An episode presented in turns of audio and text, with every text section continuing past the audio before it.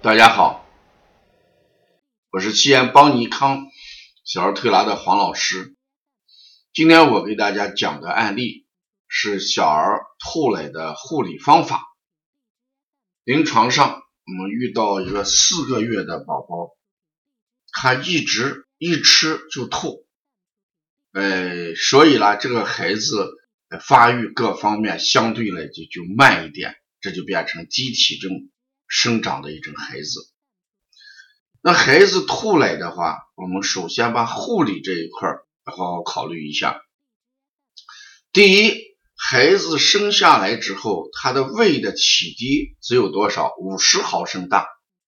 什么概念？就是我们喝汤那个瓷勺子，一勺子大概是十毫升，那么五十毫升呢，就相当于五勺子的量。你一定要看一下这个量的多少。那这样一来，四个月孩子他的胃的体积也就是两百多毫升，所以我们一次给孩子喂的时候，不能按两百毫升来喂，那么这个量一定要把握在空间上，给胃里面留有一定的空间。为什么？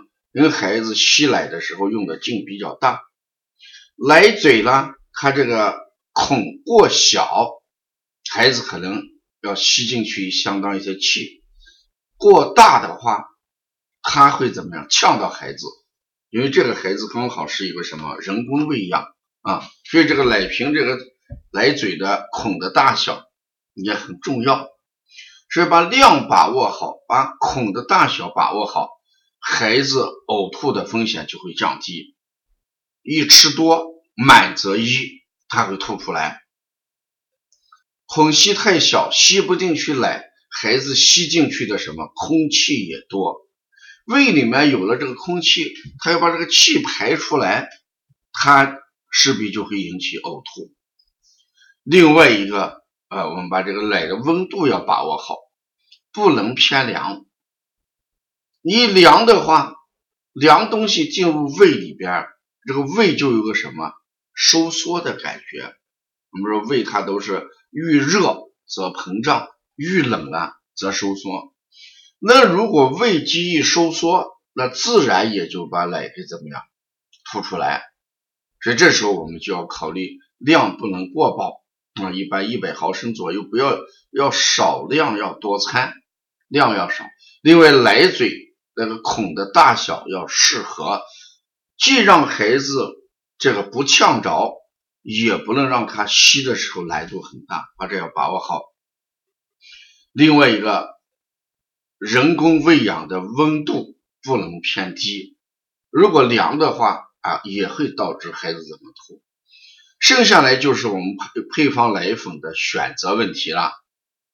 如果孩子这个配方奶粉选的等级的不合适，或者呢矿物质的含量等等，都会。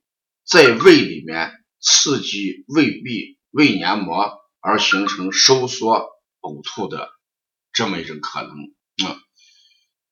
再谈到这个蛋白质跟脂肪不耐受的问题，如果遇到这个蛋白质不耐受的话，那这时候我们就要考虑孩子有没有有没有别的方面的症状，比如说红身体一些红斑点呀，啊大便异常呀，孩子有这个烦躁呀。或者孩子这个嗯睡眠受到影响，如果有伴随着这样的症状出现的时候，我们还要考虑奶粉是不是不耐受的问题。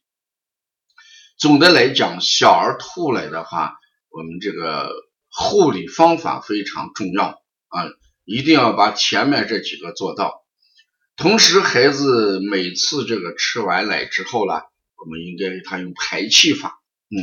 把孩子抱起来啊，呃，竖着，然后在背上呢，啊，轻轻的叩击上三到五次，让孩子把胃里面的空气排出来，这也是降低呕吐的一个重要的方法。